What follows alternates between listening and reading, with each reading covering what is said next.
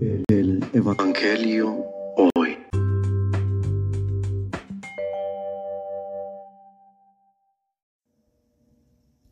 Del Santo Evangelio según San Lucas.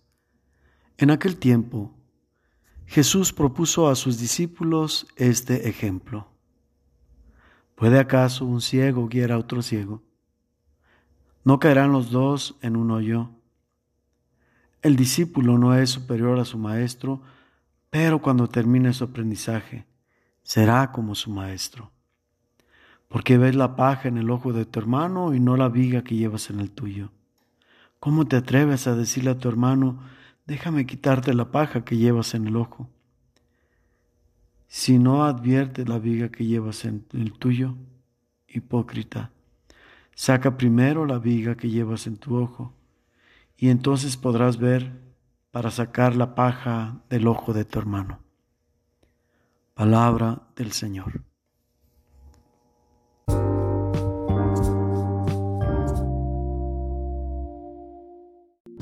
La situación hoy. Reflexión. En nuestros tiempos cuando es muy fácil aceptar cualquier teoría, cualquier teoría por la poca práctica de la reflexión, por la poca más que capacidad, disposición para investigar sobre aquello que está frente a nosotros como una teoría nueva o simplemente como una postura de pensamiento. ¿Acaso puede un ciego guiar a otro ciego? Si no nos preparamos, difícilmente vamos a poder instruir a otra persona. Sin embargo, el problema es que aun cuando sabemos que nuestra investigación es superficial, tomamos todas estas teorías a conveniencia no necesitamos mucha reflexión. Si nos conviene, si nos da pues la opción de beneficiarnos, lo vamos a tener como una postura. O simplemente, aun cuando no haya la investigación o el fundamento suficiente para apoyarlas,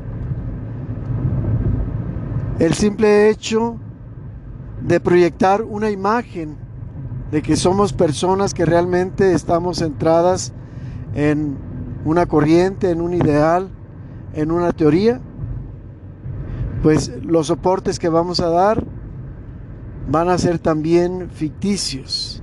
De acuerdo a como vemos que está la situación, vamos a ir apuntalando nuestra teoría para darla por cierta. El problema es que la manera en que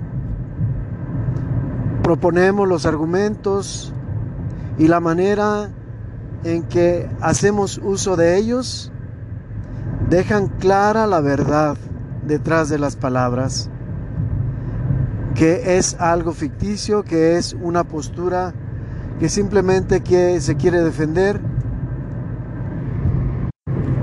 acomodar lugar y en este sentido, pues los argumentos son algo absurdo. Y lo grave no es esto, sino que nos la creemos y nos quedamos con la idea de que convencimos a los demás. Y por ello nos la damos de líderes, de guías, y ciertamente va a haber personas que están menos preparadas que nosotros, y que sí se ven de cierto modo embriagadas por nuestras palabras, aun cuando no sean certeras o verdaderas. Y en este sentido, pues allí sí habrá una culpa mayor. Estamos llevando a otros también al voladero, los estamos conduciendo al mismo error en el que vamos nosotros. Y ahí estaríamos contraponiéndonos a esa misión innata que todos tenemos de llevar a los demás hacia la verdad.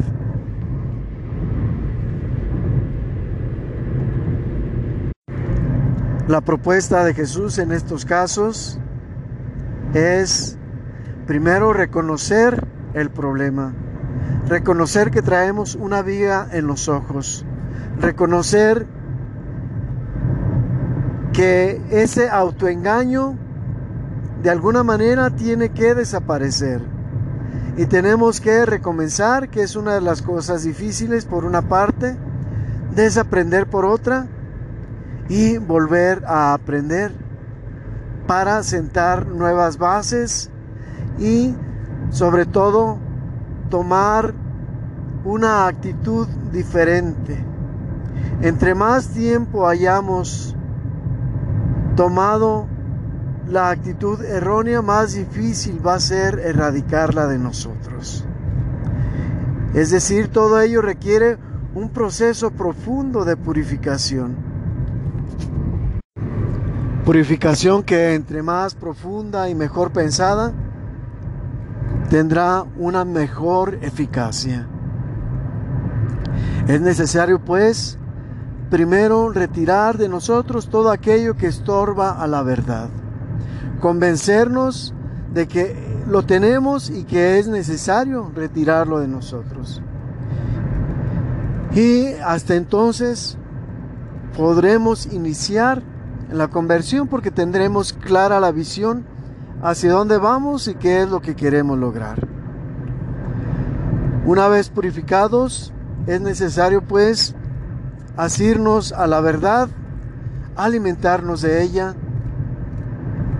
y hasta que tengamos suficientes elementos, hasta que ésta esté muy consolidada y bien consolidada en nosotros, hasta entonces y no antes, hemos de compartirla con los demás.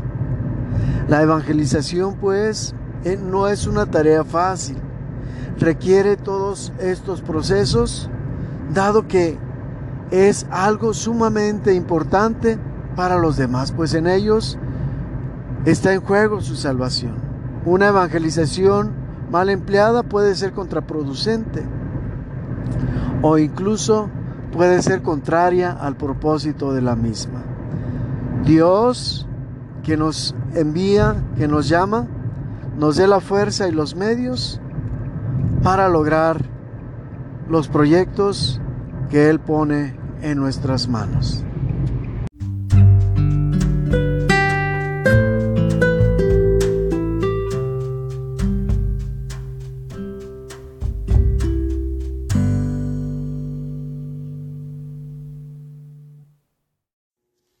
La bendición de Dios Todopoderoso descienda sobre ustedes y los acompañe siempre en el nombre del Padre y del Hijo y del Espíritu Santo.